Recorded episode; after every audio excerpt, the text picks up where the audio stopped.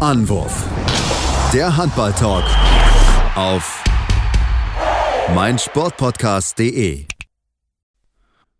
Hallo und herzlich willkommen zu einer neuen Ausgabe von Anwurf, eurem Handball-Talk auf meinsportpodcast.de und auf Sportradio. Dort laufen wir jeden Montag von 13 bis 14 Uhr und heute wird es wieder Zeit, über die wichtigsten Themen zu sprechen und vor allem über ein kontroverses Ende in Stuttgart, worüber wir jetzt natürlich sehr, sehr genau sprechen werden. Natürlich wollen wir auch über die Top-Teams sprechen, denn dort gab es ein unglaubliches Spiel in Flensburg zwischen der SG und dem SCM, die sich nicht so mit Ruhm bekleckert haben. Das kann man schon mal vorwegnehmen. Zudem wollen wir reden über die Nationalmannschaften. Der Kader der Männer ist bekannt gegeben worden für das anstehende Nationalmannschaftsfenster und natürlich aber auch über die Frauen, die gegen Frankreich gespielt haben, zwei Testspiele und wir können schon mal ein bisschen verraten, das sah echt gut aus.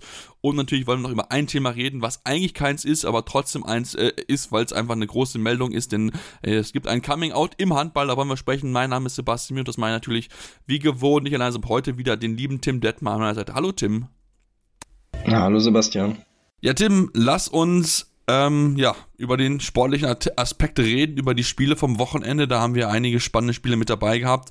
Lass uns mal den Blick werfen auf äh, das, die Partie in Göpping. Ne, wir haben Göpping gegen Gummersbach, Göpping noch nicht so richtig gut reingekommen. Wir haben es ja auch schon besprochen in den letzten Wochen.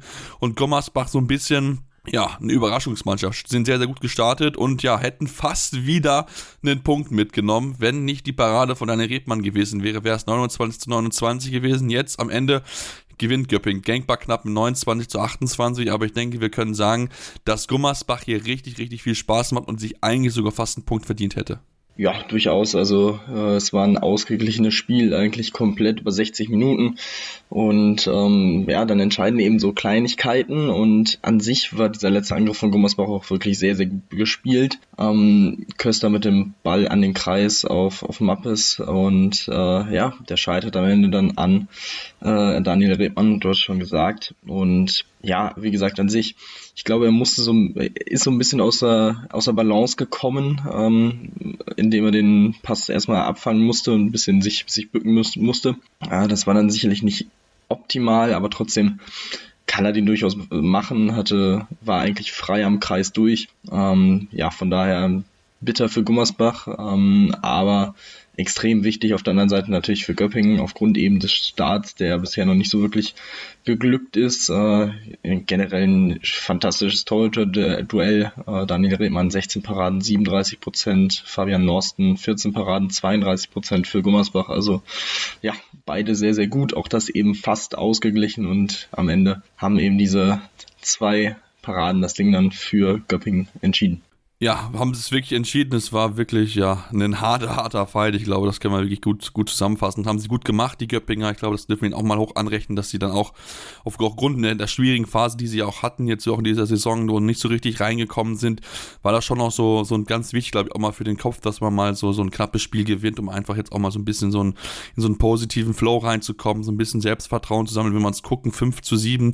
bisher die Punkteanzahl, Platz 10, das ist natürlich nicht so ganz die Ansprüche, die man in Göpping hat, aber ich glaube, ähm, jetzt mit diesem, mit diesem Sieg im Rücken, das kann man auf jeden Fall mit gut mitnehmen. Aber wie gesagt, Gummersbach, wirklich ganz, ganz viel Spaß. Ich erinnere, denke immer häufiger an die Mannschaft vom HSV vom letzten Jahr, die ja auch als Aufsteiger wirklich ja absolut unbeschwert aufgespielt haben und genau das machen auch die Gummersbacher weiterhin. Also von daher, das macht sehr, sehr viel Spaß. Ich habe sogar schon überlegt gehabt, äh, wenn die das wirklich gewonnen hätten, dann wäre das natürlich noch eine größte Story gewesen. Dann hätten die mehr, äh, dann wären die wirklich hier auf, auf äh, Platz 5. Also das wäre noch komplett, komplett wild. Jetzt Platz 7 ist immer noch eine richtig, richtig gute Leistung. Ähm, das spricht wirklich dafür, dass da Gott in Gummersbach sehr, sehr viel richtig gemacht wird. Viel richtig gemacht wird, wird natürlich auch beim THW Kiel. Ähm, Tim, haben gewonnen gegen den HSV Handball 40 zu 28 in einer Partie, die vor allem natürlich überschattet wurde von dem medizinischen Notfall von einem Zuschauer. Wir wünschen an der Stelle natürlich alles Gute an den guten Mann. Deswegen gab es eine große Pause zwischen den ersten, also zwischen den beiden Halbzeiten. Ähm, das ist natürlich nicht einfach für die Spieler, aber ähm, dem Spieler hat trotzdem Ab Abbruch getan. Ich meine, zur Halbzeit war es ja schon fast entschieden mit 21 zu 14. Ja, also Kiel hat es eigentlich so ab der ab Mitte der ersten Halbzeit das Zepter dann übernommen, nachdem Hamburg eigentlich sogar ein bisschen besser ins Spiel gekommen ist, nach acht Minuten auch mit zwei Toren vorne lag. Aber ähm, ja, eben dann bis zur Pause auch schon diese sieben Tore Führung. Äh, 37. Minute waren es dann schon neun Tore und da war es dann auch wirklich äh, entschieden. Dementsprechend, ja, souveräner Sieg für den THW, bleiben ohne Punktverlust nach sechs Spielen. ähm, und dementsprechend auch weiterhin an der Tabellenspitze. Und gut, ja, für, für Hamburg an sich, wie gesagt, jetzt bisher ich finde ich trotzdem ein solider Saisonstart mit äh, 6 zu 6 Punkten, drei Siege, drei Niederlagen und ähm, ja, wie gesagt, das ist jetzt, äh, dass es am Ende so deutlich wird, ist natürlich äh, etwas bitter, aber ähm, gut, kann in Kiel durchaus mal passieren. Ja, kann auf jeden Fall passieren. Ich meine, die haben ja auch wirklich so 20 Minuten gut mitgehalten. Ne? Nach 20 Minuten stand es ja 13 zu 10 und dann, ja gut, dann sind halt die Kieler davongezogen. Was dann natürlich auch einfach an diesen überragenden Torhüterleistungen liegt. Ne? Niklas Landin wieder mit 17 Paraden. Und wenn wir uns auf die Champions League natürlich drauf schauen, da haben sie auch gespielt unter der Woche, haben dort mit 34 zu 29 gegen Pix Hedgett gewonnen. Da war es halt Thomas Mirkwa, der halt überragend gehalten hat mit 17 Paraden.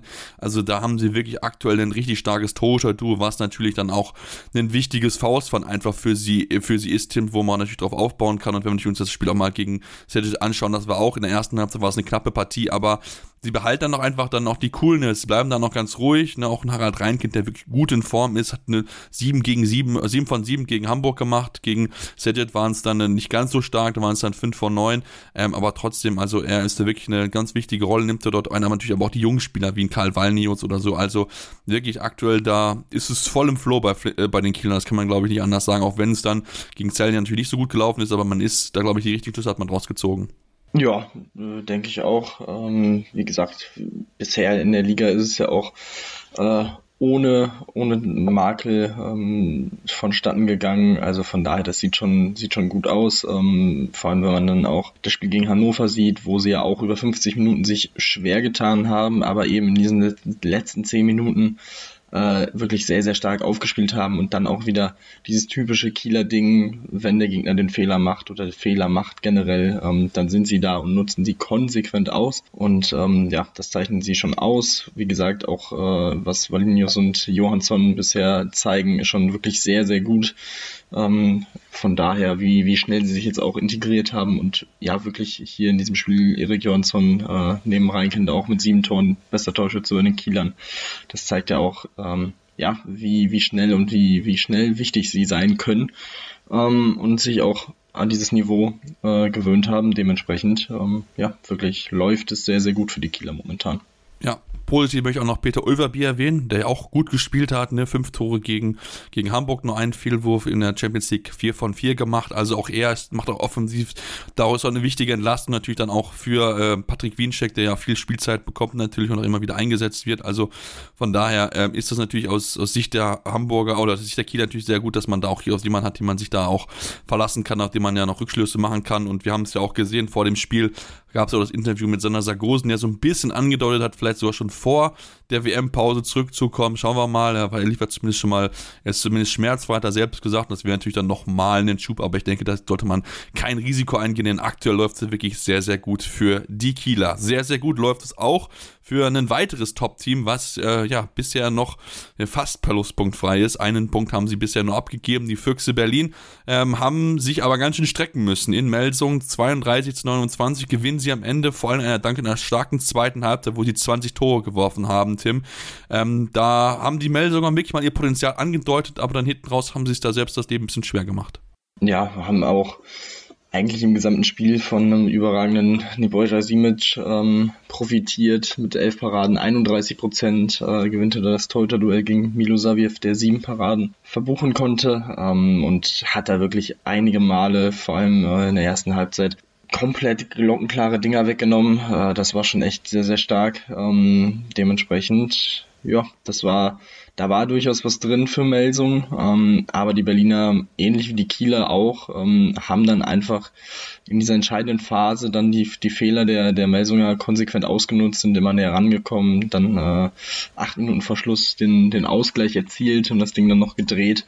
Und von daher, ähm, ja, weiterhin sehr, sehr gut. Auch da sehr, sehr wichtig für die Füchse, dann so ein Spiel noch zu drehen, noch zu gewinnen.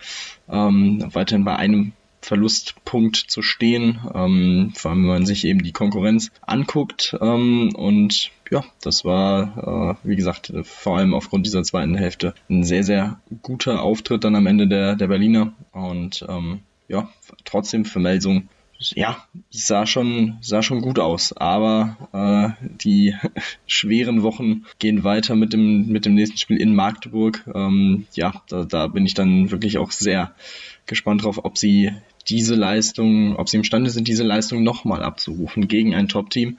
Das ist halt eben so das, das Problem bei Melsung. Ähm, weiterhin die Konstanz in den Leistungen. Ähm, aber ja, das, das, dieses Spiel gibt zumindest so ein bisschen Hoffnung, dass man sich da jetzt äh, langsam findet. Und man muss ja auch sagen, ähm, dass sie ja trotzdem im Moment auch eine Personalsituation haben, die durchaus schwierig ist. Also moralisch ist jetzt auch noch verletzt für eine längere Zeit. Kühn fällt ja sowieso aus. Ähm, man hat sowieso schon genug Langzeitverletzte, auch aus der letzten Saison noch, äh, wie zum Beispiel Finn Lemke. Also ähm, dann so aufzutreten, das ist schon, ist schon aller Ehren wert.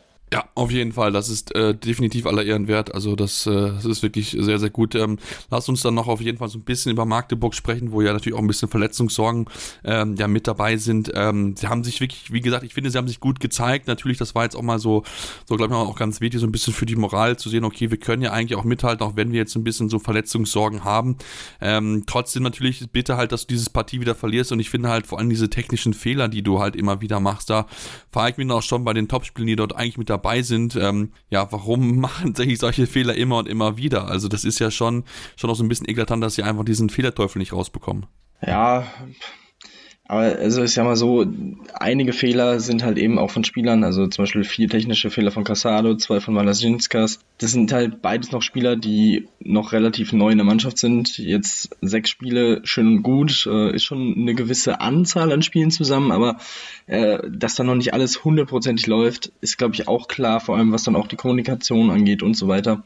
Ähm, ich glaube, das ist dann durchaus ein Faktor dafür. Ähm, und dazu eben die Berliner, die auch natürlich eine sehr gute Abwehr stellen, ähm, ist dann auch nicht ganz so einfach, äh, da ein Spiel über ähm, fehlerfrei zu bleiben. Dementsprechend, ja, ähm, aber klar, das, das muss man abstellen, vor allem in diesen Spielen gegen, den, gegen die Top-Teams, um dann auch was Zählbares mitzunehmen. Das, äh, das stimmt auf jeden Fall. Ja, definitiv. Aber wie gesagt, das sollte auf jeden Fall dieses, dieses, äh, diese Leistung sollte schon auf jeden Fall Schub auch geben. Das kann man auf jeden Fall mitnehmen. Äh, wenn wir uns das mal gucken, diese Woche spielen sie jetzt gegen äh, Magdeburg. Das wird natürlich nicht einfacher, wenn wir uns natürlich das anschauen. Aber ich glaube, das man, kann man schon sehen, dass man auf jeden Fall da mitnehmen kann, dass man schon auch eine gute Mannschaft gestellt hat, dass man da schon noch auf jeden Fall erfolgreich sein kann. Da machen wir jetzt eine kurze Pause und wollen gleich über das überragende Spiel sprechen zwischen Magdeburg und der SG Flensburg-Handewitt. Das war eine tolle Partie, aber natürlich noch über viele weitere Themen. Deswegen bleibt dran hier bei Anruf, eurem Handball. Schatz, ich bin neu verliebt. Was?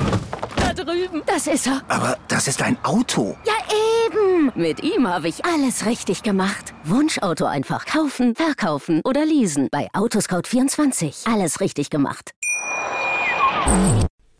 Ja, und jetzt sind wir zurück und wollen, bevor wir uns mit diesem krassen Spiel beschäftigen zwischen Flensburg und Magdeburg, natürlich noch den Blick werfen auf den TVB Stuttgart. Tim, wir haben ja letzte Woche darüber gesprochen, es gibt einen neuen Trainer, den hat der Reus Sanchez entlassen.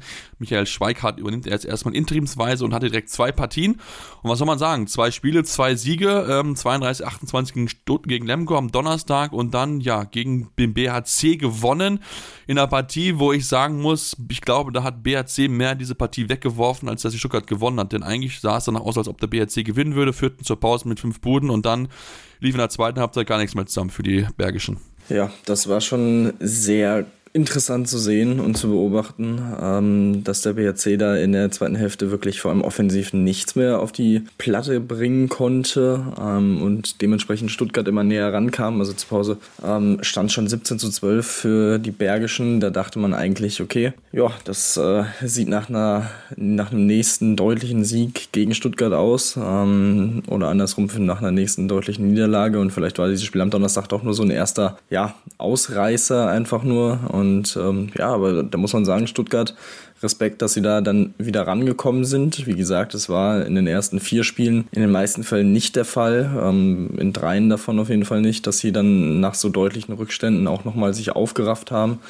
Ähm, dementsprechend sieht man da durchaus einen Fortschritt. Ähm, wobei man auch sagen muss, dass trotzdem dieses Spiel zumindest nicht unbedingt so hätte enden müssen, ähm, aufgrund eben dieser Irritation um den Auszeitbuzzer. Ähm, also Egon Hanusch, man kann in der Situation drüber sprechen, dass er da durch die definitiven Freiwurf hätte bekommen müssen, ähm, auf jeden Fall. Aber er hat eben keinen Freiwurf bekommen. Es war Ballbesitz BHC und eine Sekunde, zwei Sekunden später ertönt der Auszeitbuzzer. Und das Kampfgericht, also bei Ballbesitz BHC, wollte Stuttgart eine Auszeit nehmen. Und ähm, ja, das Kampfgericht hat dem Ganzen dann am Ende stattgegeben. Ähm, und ich verstehe nicht so ganz warum. Ähm, dementsprechend bitter für den BHC, dass man das am Ende dann so verliert. Ähm, aber auch abgesehen von dieser einen Szene hat man sich das schon selbst zuzuschreiben. Das muss man auch ganz klar zu sagen. Ich habe mir extra die Pressekonferenz danach nochmal angeguckt.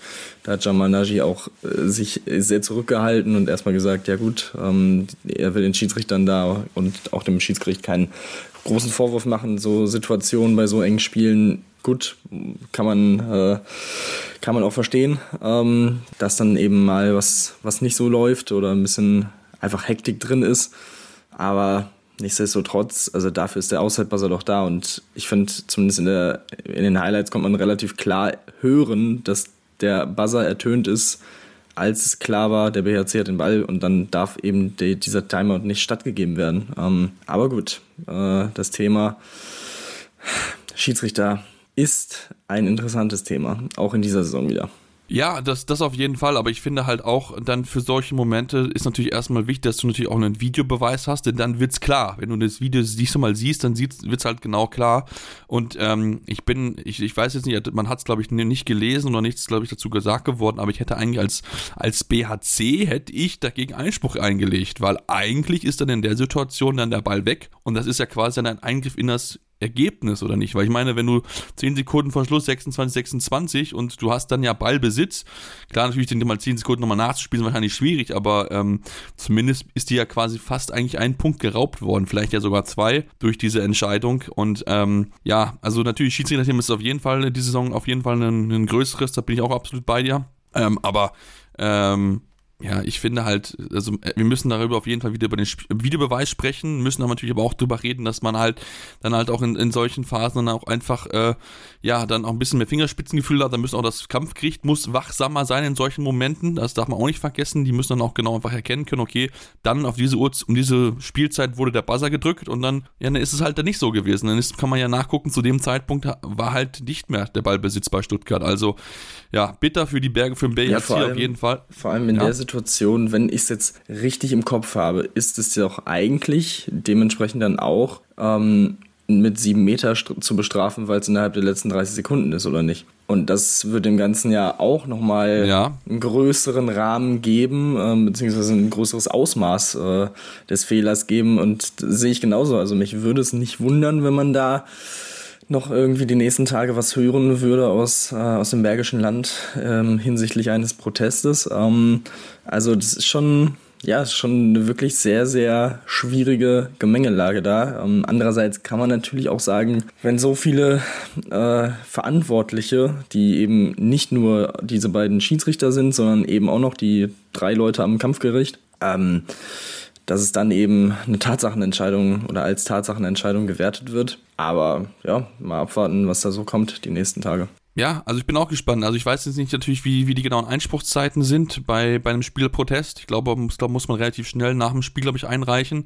ähm, weil du es dann auch in den Spielberichtsbogen unterschreiben musst. Deswegen äh, schauen wir mal, was dort passiert, weil wie gesagt, eigentlich ähm, ist es natürlich, gerade wenn du dieses, dieses falschliche Benutzen des äh, Buzzers ja, wie es in dem Fall ja gewesen ist, ähm, kann man ja dann auch drüber reden, dass dann halt natürlich auch ähm, in solchen Fällen dann auch dagegen entschieden, also dass dann wirklich noch sieben Meter entschieden ist und dann kann es halt, dann sind halt zwei Punkte, die dann weggenommen werden. Also äh, bin mal sehr gespannt, gespannt, was da vielleicht noch äh, in, in, diesen Tagen jetzt noch dann folgt dazu. Aber auf jeden Fall muss man drüber reden, denn ja auch in Melsung gab es ja auch so ein bisschen Irritation um den Buzzer, wo man dann aber auch, wo es ja keine Aussage gegeben wurde, weil das wohl irgendwie unabsichtlich passiert ist in der Partie. Ähm, aber auf jeden Fall ist es jetzt schon, ist es an diesem Wochenende zweimal der Fall gewesen, dass halt der Buzzer halt ähm, nicht dafür eingesetzt wurde, wofür eigentlich dann also richtig, richtig, richtig eingesetzt wurde. So ist, glaube ich, richtig.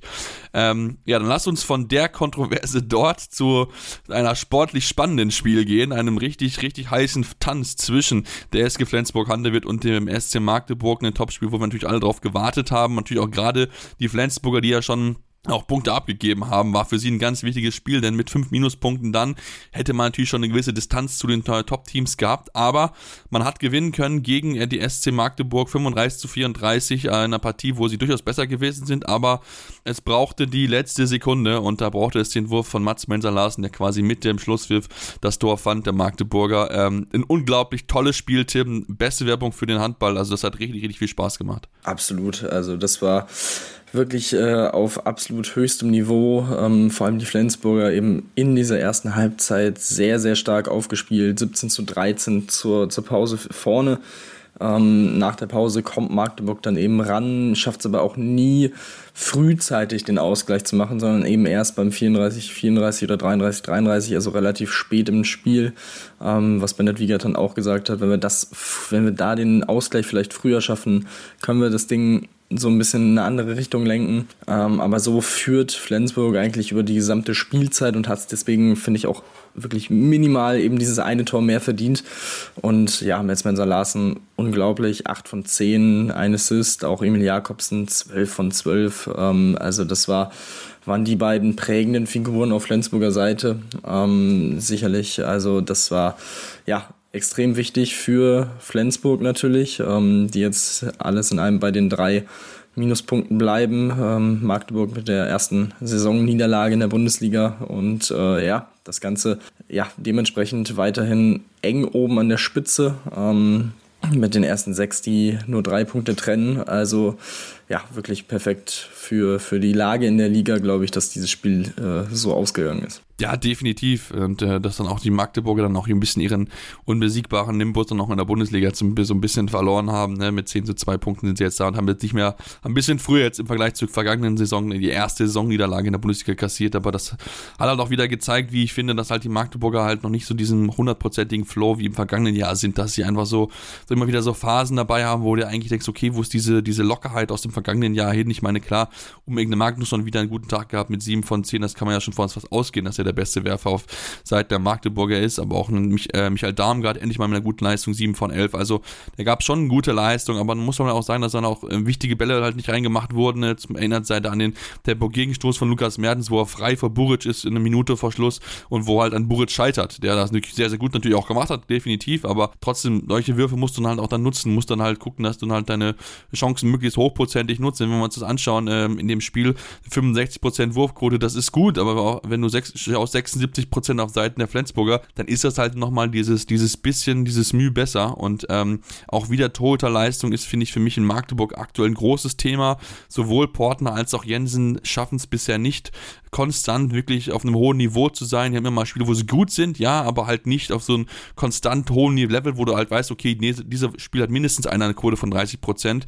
Jetzt wieder acht Paraden, im Vergleich hat äh, alleine mit Kevin Müller ja schon zehn Paraden. Also ähm, da ist mit Sicherheit auch noch, auch noch etwas, wo man dran arbeiten muss, wo man auch gucken muss, wie man die Torhüter ein bisschen besser unterstützen kann, weil man braucht eine tote Leistung einfach bei so einem Spiel, um zu gewinnen. Das haben halt die Flensburger dann natürlich dieses kleine Stückchen dann mehr gehabt. Zumal ja auch noch einer ein bisschen extra motiviert gewesen ist, denn Tim, vor dem Spiel wurde noch bekannt, dass Kevin Müller seinen Vertrag bis 2027 verlängert hat. Also wird er dann wahrscheinlich seine Karriere in Flensburg beenden. Ja, davon würde ich jetzt mal ausgehen. Ähm, er wird 2027, glaube ich, 38 sein. Ähm, gut, gibt Torhüter, die auch noch äh, mit einer 4 vorne dran äh, gespielt haben, aber ähm, ja, ob das dann äh, unbedingt das Ziel von ihm sein wird oder äh, ja, wird man dann sehen, aber ich glaube auch, das ist ein klarer Fingerzeig, ähm, hat er ja auch gesagt, dass er sich einfach sehr, sehr wohl fühlt ähm, und ja, dementsprechend für die Flensburger natürlich ein absolute, absoluter Coup, dass sie ihn jetzt so lange binden können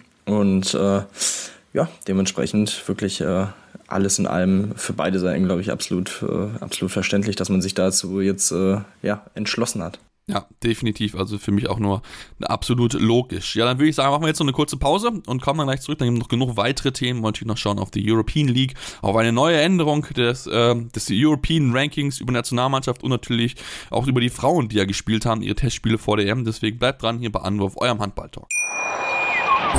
Schatz, ich bin neu verliebt. Was? Da drüben. Das ist er. Aber das ist ein Auto. Ja, eben. Mit ihm habe ich alles richtig gemacht. Wunschauto einfach kaufen, verkaufen oder leasen. Bei Autoscout24. Alles richtig gemacht. Ja, und dann lass uns auch doch direkt bleiben, wenn wir wieder zurück sind bei den Magdeburgern, denn auch sie waren ja aktiv in der Champions League gegen Paris Saint-Germain gespielt. Eine Partie, wo wir natürlich mit Spannung drauf geschaut haben, weil es vielleicht auch so eine Partie ist, die vielleicht auch entscheidend sein können für den, für den Gruppensieg und für die ersten zwei Plätze natürlich. Und was müssen wir sagen, Tim?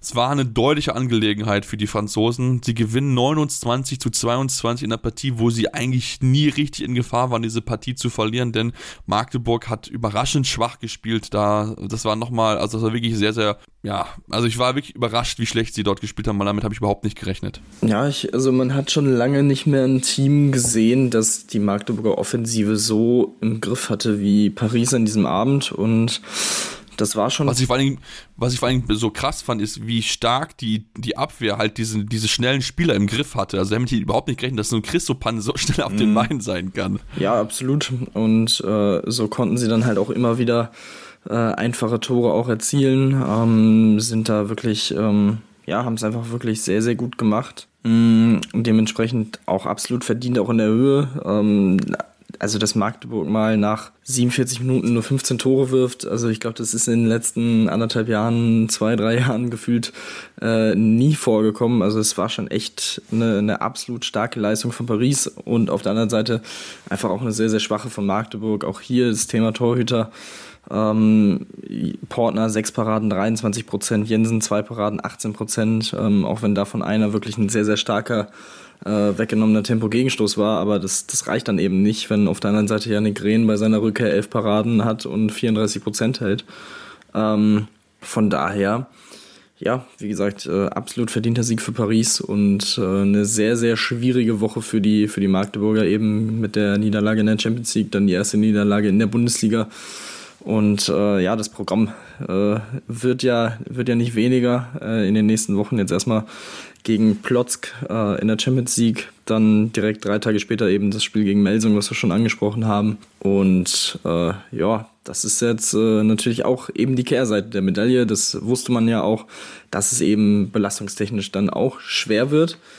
Ähm, aber ja, äh, ich glaube, dass vor allem das lag im, im, im Spiel gegen Paris nicht unbedingt daran, sondern einfach an der schwachen Gesamtleistung an dem Tag wollte ich auch gerade sagen. Also, das lag mit Sicherheit jetzt nicht daran, aber das ist halt etwas, wo man, wenn man halt erfolgreich ist und natürlich dann auch Champions League spielt, wo man sich halt einfach daran gewöhnen muss, dass man jetzt einfach wirklich Spieler hat, die jetzt Schlag auf Schlag kommen.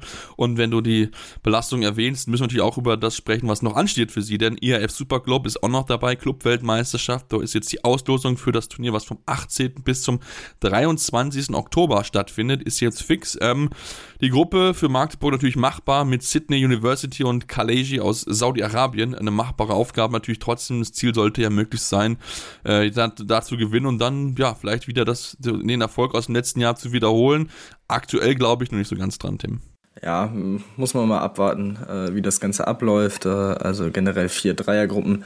Äh, die vier europäischen Teams mit Kielce, Barcelona, Benfica und äh, Magdeburg aufgrund eines Kontinentalschutzes äh, voneinander getrennt. Ähm, also ja, alles andere als die vier im Halbfinale würde mich auch ehrlich gesagt wundern. Ähm, dementsprechend, ja, kann man dann natürlich äh, geht zum Beispiel gegen Benfica so ein bisschen Revanche nehmen für, für das European League Finale. Letztes Jahr hat man ja Barcelona ähm, geschlagen beim Super Globe. Also es wird auf jeden Fall interessant, ähm, dann auch nochmal zu sehen sein, wie man eben auf diesem Niveau ähm, gegen diese Gegner ähm, agieren kann. Ob das eben gegen Paris dann nur dieser Ausrutscher war, das wäre, glaube ich, ganz wichtig, dann auch in so einem Spiel sich wieder so ein bisschen zu rehabilitieren. Ähm, und von daher, ja, aber wie gesagt, auch da irgendwie vier Spiele in fünf Tagen, das ist schon äh, auch ein sehr, sehr ordentliches Programm, so mitten in, in der Saison, wo es gerade so richtig losgeht.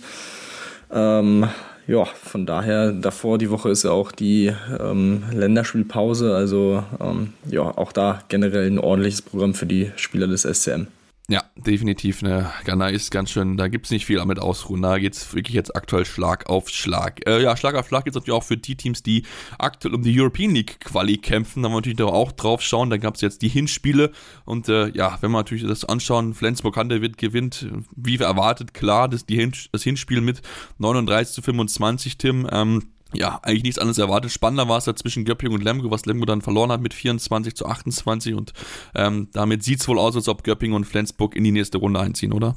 Ja, das, äh, das sieht in der Tat ganz gut aus für die beiden. Ähm, vor allem, ja, äh, weil Göppingen jetzt natürlich auch so einen gewissen Flow durchaus jetzt hat, eben durch den Sieg auch äh, gegen Gummersbach, äh, der dann noch folgte. Lemgo äh, noch nicht so gut reingekommen mit zwei Unentschieden bisher in der Saison ähm, und jetzt eben dieser Hinspielniederlage mit vier Toren.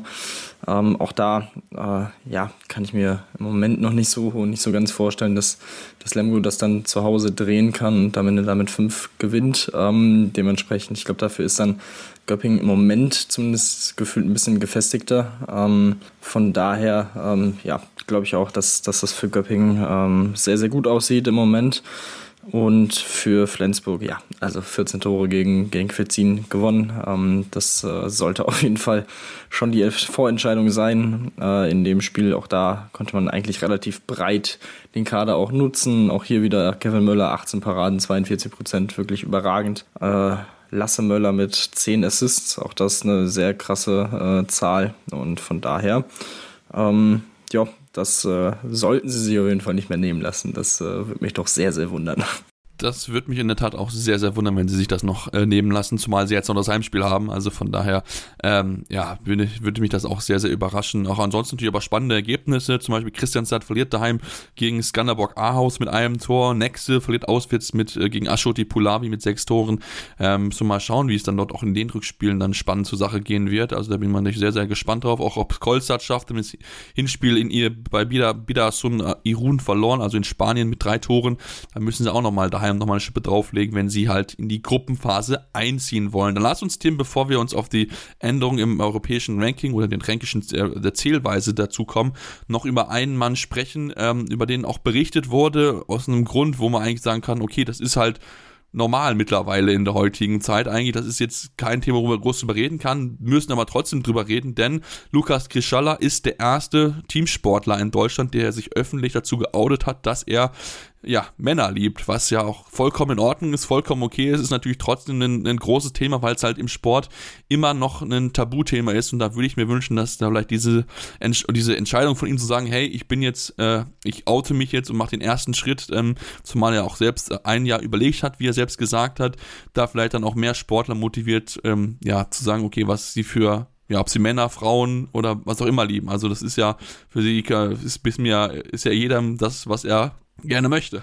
Ja, absolut richtig. Äh, ich glaube, vor allem ist das Ganze im äh, Männersport äh, bisher so ein Thema, was ähm, eben noch nicht so breit, ähm, noch nicht so breit getreten wird und nicht kommuniziert wird, eben weil man ähm, ja einen gewissen Respekt äh, vor der ähm, vor der Resonanz sicherlich hat ähm, dementsprechend ist es umso wichtiger, dass eben jetzt äh, langsam auch vermehrt Profisportler, männliche Profisportler damit ähm, eben an die Öffentlichkeit gehen und das Ganze halt so behandeln, wie es ist, eine Normalität. So von daher, ähm, ja, alles äh, top, äh, dass er es gemacht hat und dementsprechend äh, kann man da auf jeden Fall nur beglückwünschen. Also an sich ähm, ja, die, die Reaktionen waren ja wirklich top äh, und breit gefächert äh, aus jeglichen Vereinen. Äh, der Derby hat natürlich auch darauf reagiert. Äh, Andreas Michelmann hat sich geäußert, der Präsident. Also ähm, ja,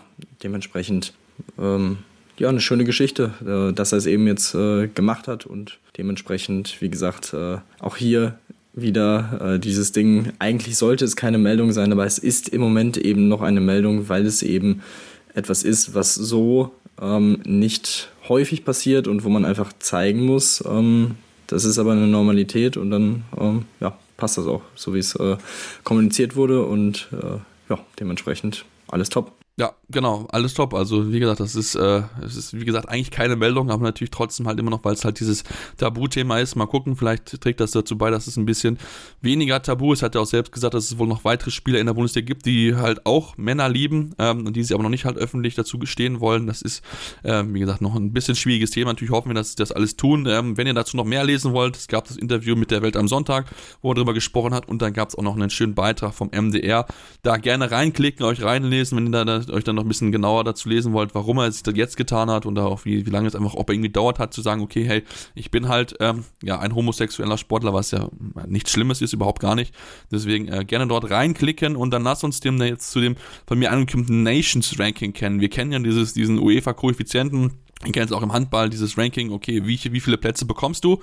Und man hat es jetzt geändert bei der EF, denn man führt es jetzt speziell für jeden einzelnen Wettbewerb auf, also Champions League, European League und den ERF Euro Cup, ähm, oder diesen, diesen ERF Cup, so ist es ja richtig. Also, äh, das ist natürlich spannend zu beobachten, zumal wir dann natürlich auch sagen müssen, dass wir dann in der Champions League aus deutscher Sicht bei den Herren nicht ganz oben stehen. Natürlich, aber in der European League, äh, ja, gibt es, glaube ich, keine andere Mannschaft, die ganz oben steht. Aber überraschend, Portugal auf Platz 2 hinter uns. Ja, äh, sicherlich in der European League auch so ein bisschen da daher ähm, geschuldet, dass, dass Benfica natürlich der aktuelle Titelträger Klar. ist und auch Sporting in der letzten Saison ja auch sehr, sehr gut äh, performt hat. Ähm, von daher aber ja, durchaus interessant zu beobachten. Und äh, ja, gut, in der Champions League ist es natürlich Spanien, die eben aufgrund der Erfolge von Barcelona auch in den letzten Jahren da ganz oben stehen, auch mit einem beträchtlichen Vorsprung. Ähm, aber auch der deutsche Vorsprung auf Frankreich dann wiederum relativ deutlich. Ab da wird es dann sehr, sehr knapp mit Ungarn, Dänemark und auch durchaus noch Polen. Ähm, aber ja, finde ich, also an sich ist es schon logisch, dass man das Ganze jetzt so ein bisschen aufteilt. Ähm, und äh, ja, sicherlich ganz interessant für die deutsche Liga natürlich. Äh, eher negativ, was äh, die Ausgangslage angeht, ähm, zumindest was, was die Champions League angeht, aber äh, sonst wäre man vielleicht nochmal einen Ticken näher dran an Spanien, ähm, wenn man die Erfolge aus der European League mit reinnimmt. Aber naja, gut, äh, ich glaube, mit Platz 2 kann man da auch ganz gut leben. Und ich sag mal so, der, der Unterschied ist ja eh nicht gegeben, was die Startplätze angeht. Das ist ja von Platz 1 bis 9 jeweils ein Startplatz pro Nation und dann kommen eben die, die Wildcards äh, ins Spiel. Und ähm, ja, auch da hat die Deutsche Liga dann ja immer relativ gute Chancen. Sicherlich auch, weil sie eben in der European League so stark ähm, performen, Jahr für Jahr. Und von daher, äh, ja, interessante Änderung auf jeden Fall. Ja, definitiv interessante Änderung und äh, das ist natürlich nicht nur bei den Männern so, natürlich auch bei den Frauen, wo wir natürlich dann auch den Blick drauf werfen wollen. Dort in der Champions League ist die Deutschliga auf Platz 9, das heißt gerade können sie so diesen, diesen einen Platz da absichern, dürfte dann mit Sicherheit mit guten Leistungen von SGB Bietigheim in diesem Jahr ein bisschen nach oben gehen, prinzipiell, aber was mich so ein bisschen kleines bisschen überrascht, muss ich schon zugeben, aber was wahrscheinlich auch so ein bisschen erwartbar war, dass bei der European League Deutschland auf Platz 3 liegt. Ich meine, liegt mit Sicherheit auch daran, dass Bietigheim letzte Saison den Titel gewonnen hat. Ja, genau. Da, da wird es äh, hauptsächlich mit zusammenhängen. Ähm, mal gucken, wie es dann nach dieser Saison so ist äh, und wie das Ganze dann aussieht. Aber an sich, ja, wie gesagt, glaube ich, könnte es da vielleicht sogar einen Ticken dann zurückgehen, je nachdem, wie eben so vor allem dann die Teams aus Frankreich äh, performen. Ähm, die sind nicht allzu weit weg. Ähm, und in der Champions League, ja, muss man mal schauen, was, was Bietigheim so, so darbietet. Und äh, dann könnte es zumindest auf jeden Fall eine, eine deutliche Absicherung äh, dieses neunten Platzes geben. Das wäre auf jeden Fall extrem wichtig. Ähm, und vielleicht dann nochmal der äh, Rückstand auf die vordere Nation ein bisschen verkürzt werden.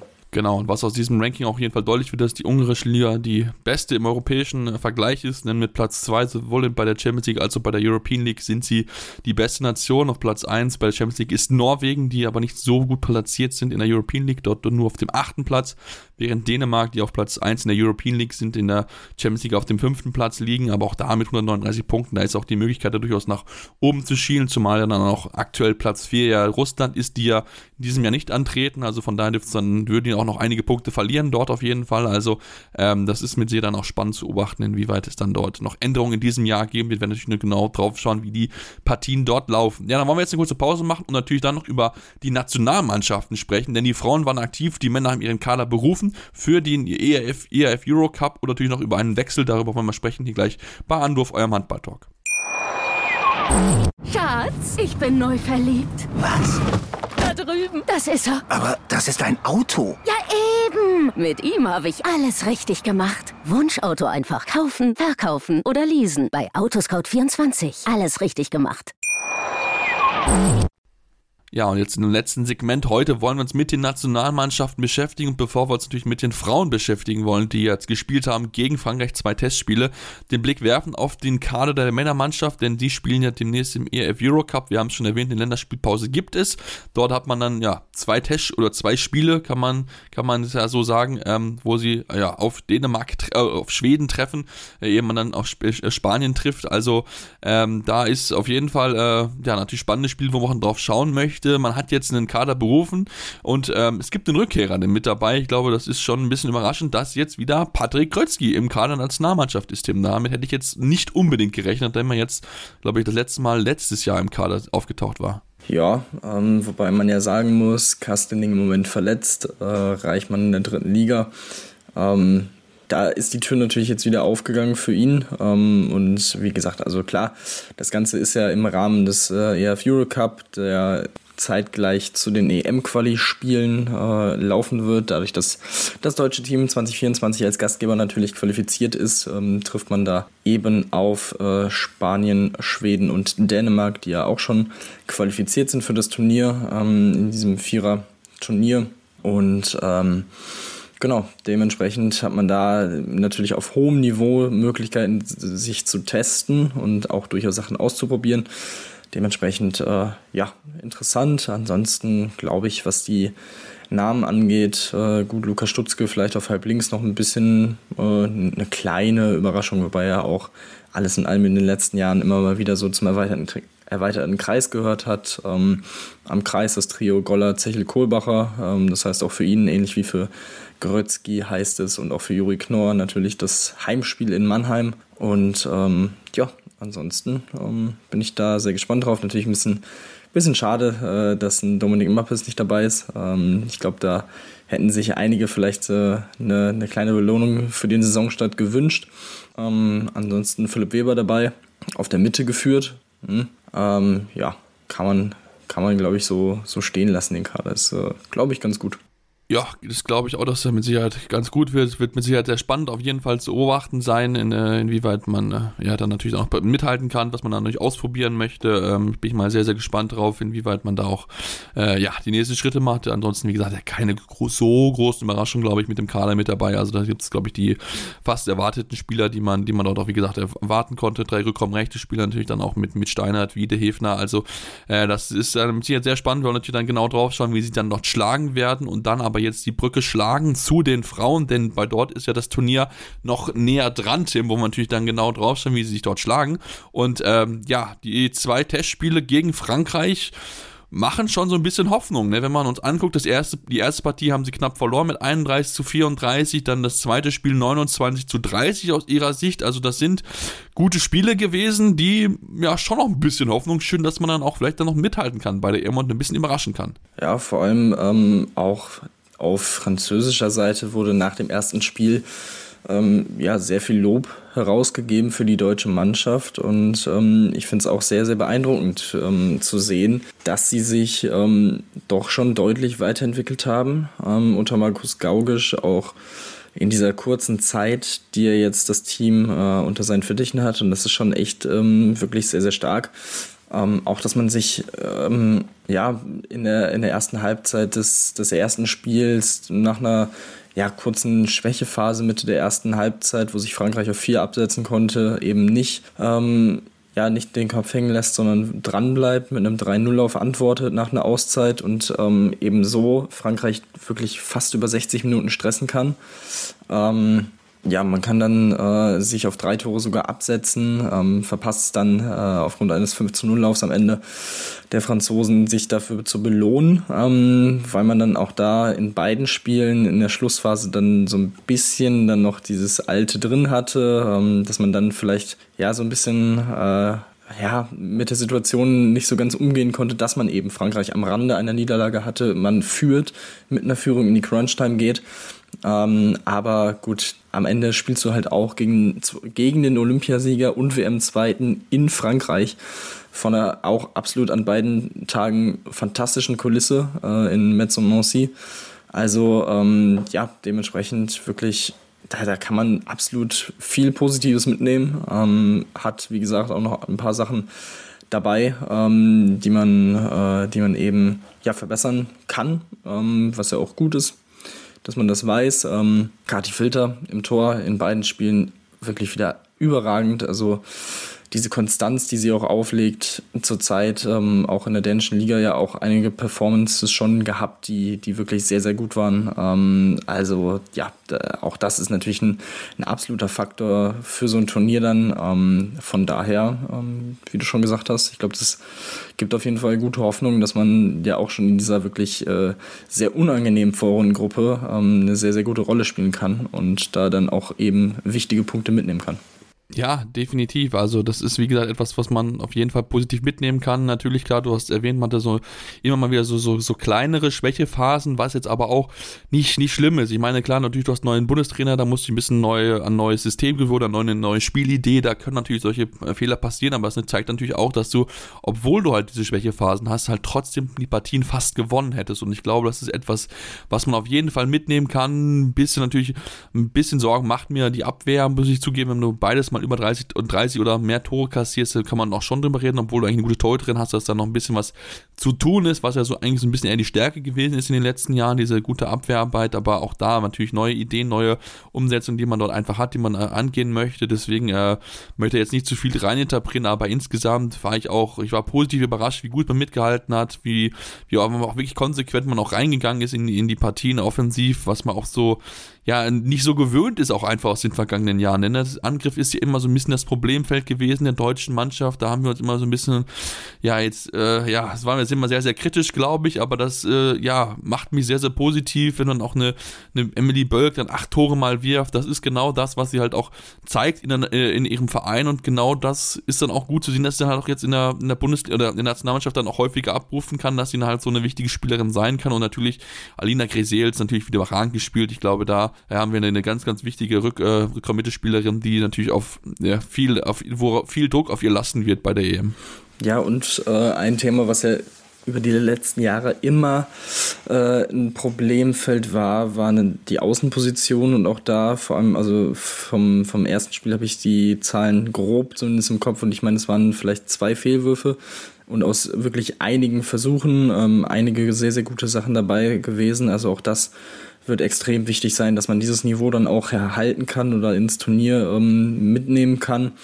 Ähm, dementsprechend äh, auch da sieht man zumindest in den Spielen jetzt so ein bisschen die Fortschritte. Ähm, ja, und auch das, wie gesagt, äh, ist, schon, ist schon sehr, sehr wichtig und auch über, über den Kreis ähm, Maike Schmelze dabei. Ich finde, die hat nochmal eine, eine ganz andere äh, Präsenz äh, in der Offensive, eine ganz andere Gefahr, die sie ausstrahlt. Ähm, und ähm, das schon sehr, sehr, sehr, sehr gut, ähm, wie sie da auch agiert hat. Ähm, auch sehr, sehr wichtig, dass sie da jetzt wieder konstant dabei ist. Und ähm, ja, dementsprechend, äh, wie gesagt, durchaus äh, berechtigte Hoffnung, dass, das, äh, dass der Weg der richtige ist, auf dem man sich befindet. Ja, ich denke, die Zuhörer, die uns schon ein bisschen länger kennen, ihr seht, dass wir ins Schwärmen geraten bei der Frauennationalmannschaft, was ja jetzt nicht so häufig der Fall gewesen ist in letzter Zeit. Also von daher sind wir da wirklich sehr, sehr positiv, wollen uns natürlich dann mit äh, Richtung EM natürlich dann genauer nochmal mit beschäftigen, aber das hat uns doch wirklich sehr, sehr positiv dort gestimmt, wie sich die deutsche Mannschaft präsentiert hat. Dann lasst uns Tim zum Abschluss noch über zwei Personalien sprechen. Ähm, einmal natürlich über eine der beiden Spielerinnen, die den DVB verlassen haben. Amelie Berger hat jetzt, nachdem Amia Zoschke einen neuen Verein gefunden hat, auch einen neuen gefunden und ich finde, das ist für den Verein ein absoluter Coup, denn Bensheim Auerbach hat zugeschlagen und hat sich Emily Berger, Emily Berger geholt. Damit hätte ich jetzt nicht unbedingt gerechnet, dass sie sich dorthin geht. Da hätte ich vielleicht erwartet, dass dann ein anderer Verein, ein bisschen größerer, vielleicht europäisch, dann dort eher zuschlagen kann. Ja, wobei sie ja auch sich noch in der Reha befindet, ähm, beziehungsweise Klar. jetzt noch zurückkommt vom Kreuzbandriss, weswegen wahrscheinlich ja die, die das Ausland vielleicht nicht unbedingt ein Thema war, um sich einfach äh, darauf zu konzentrieren in Deutschland. Ähm, aber ja, für, für Bensheim auf jeden Fall wirklich sehr, sehr stark. Ähm, haben damit natürlich auch auf die Verletzung von Sarah Decker ähm, reagiert. Ähm, jetzt erstmal ein Vertrag bis nächsten Sommer für, für Berger und ähm, dementsprechend, ja, schauen wir mal, wie, wie das Ganze wie das Ganze so, so abläuft und wann sie dann wieder komplett fit sein wird, ähm, um, um der Mannschaft dann auch zu helfen. Ähm, von daher, aber ich sag mal so, dann, da ist die Hoffnung dann wahrscheinlich schon groß, dass es äh, eher früher als später passiert, wenn sie eben auch eine direkte, ähm, als direkter Ersatz geholt wird, um, um eine weitere verletzte Spielerin zu, ähm, zu ersetzen. Dementsprechend äh, ja, kann man da, glaube ich, äh, auch guter Dinge sein, dass wir sie dann auch bald wieder äh, auf, der, auf der Bahn flitzen sehen. Ja, das hoffen wir doch auf jeden Fall sehr und wünschen natürlich dann noch alles Gute noch in der ja, restlichen Reha-Zeit und natürlich, dass sie dann möglichst schnell dann auch wieder auf dem Feld ist. Eine weitere Spielerin hat die Bundesliga verlassen hingegen, Martinez Wendberget, Er war ja gewechselt in diesem Sommer zur äh, Sportunion Neckarsulm, dort auf links außen die Norwegerin, hat sich jetzt aber schon nach wenigen Monaten entschieden, zurückzugehen in die Heimat, hat wohl großes Heimweh gehabt. Ähm, die 21-Jährige hat deswegen den Vertrag aufgelöst mit Neckarsulm und wird jetzt zurückkehren zu ihrem Heimatverein oder ihrem Jugendverein Stormer Handball. Ähm, natürlich sehr bitter für die, für die Neckar-Sulmarin, jetzt so eine Spielerin noch zu verlieren, wollte eigentlich eine wichtige Rolle einnehmen, hat ja auch gute Ansätze definitiv gezeigt, aber das zeigt dann natürlich auch, dass, dass so ein Sprung auch gerade in jungen Jahren natürlich auch dann noch nicht so ganz einfach ist, ähm, dass man sich dann natürlich auch da an was Neues gewöhnen muss und das ist ja dann scheinbar nicht, nicht ganz gut gelungen. Wünsche natürlich trotzdem alles, alles Gute, Tim, denn ähm, man muss sich ja wohlfühlen da, wo man spielt. Ja, absolut. Äh, sehr, sehr bitter, glaube ich, dann einfach für beide Seiten. Das ist äh, ja, da, da es da keine Lösung, äh, keine andere Lösung mehr einfach zu finden war, ähm, als eben diese Vertragsauflösung. Und äh, ja, ich glaube, dann ist es auch schon relativ äh, ja, bezeichnend, dass sie dann eben zu ihrem Jugendverein wieder zurückgeht, äh, zu Storhammer. Ähm, das, das zeigt ja auch eben, dass, ja, dass sie da äh, genau weiß, was sie hat und dass sie sich da wohlfühlen wird. Und ich glaube, das ist dann eben auch ähm, der, der richtige Schritt für sie. Ähm, von daher ähm, ja, war, war der Schritt nach Deutschland vielleicht äh, oder generell ins Ausland für sie ein Ticken zu früh. Ähm, aber gut, dann äh, muss man es ja jetzt auch nicht irgendwie länger hinziehen oder versuchen zu erzwingen, ähm, wenn sie da jetzt schon relativ klar weiß, ähm, das ist nicht das, was ich äh, gerade brauche, dann äh, sollte man das auf jeden Fall auch so respektieren. Genau, definitiv. Da wünsche ich mir trotzdem alles Gute. Vielleicht äh, sehen wir sie irgendwann nochmal in der Bundesliga, aber natürlich auch vielleicht in europäischen Wettbewerben. Und ja, damit sind wir auch am Ende unserer heutigen Ausgabe angekommen. Wir hoffen, euch, euch hat es gefallen. Wenn es euch gefallen hat, dürft ihr uns gerne eine Rezension schreiben bei iTunes oder Spotify. Gerne 5 Sterne, auch gerne konstruktive Kritik. Was können wir besser machen? Woran können wir arbeiten? Ich würde uns natürlich auch gerne Themenvorschläge schicken über unsere Social Media Kanäle, Facebook, Twitter, Instagram. Dürft ihr uns gerne schreiben, mit uns in Kontakt treten, uns eure Meinung natürlich auch mitteilen zu bestimmten Themen, uns Wünsche einfach mitteilen. Da freuen wir natürlich natürlich uns über jede Nachricht. Ähm, und ja, dann gibt es uns dann demnächst wieder hier zu hören. Nächste Woche wollen wir natürlich darüber sprechen, über ja, das, was in dieser Woche passiert ist. Wir natürlich genau drauf schauen und dann hören wir uns nächste Woche wieder hier bei Anruf, eurem Handball-Talk. Schatz, ich bin neu verliebt. Was? Da drüben. Das ist er. Aber das ist ein Auto. Ja, eben. Mit ihm habe ich alles richtig gemacht. Wunschauto einfach kaufen, verkaufen oder leasen. Bei Autoscout24. Alles richtig gemacht. Anwurf. Der Handball-Talk auf meinsportpodcast.de. Schatz, ich bin neu verliebt. Was? Da drüben. Das ist er. Aber das ist ein Auto. Ja, eben. Mit ihm habe ich alles richtig gemacht. Wunschauto einfach kaufen, verkaufen oder leasen. Bei Autoscout24. Alles richtig gemacht.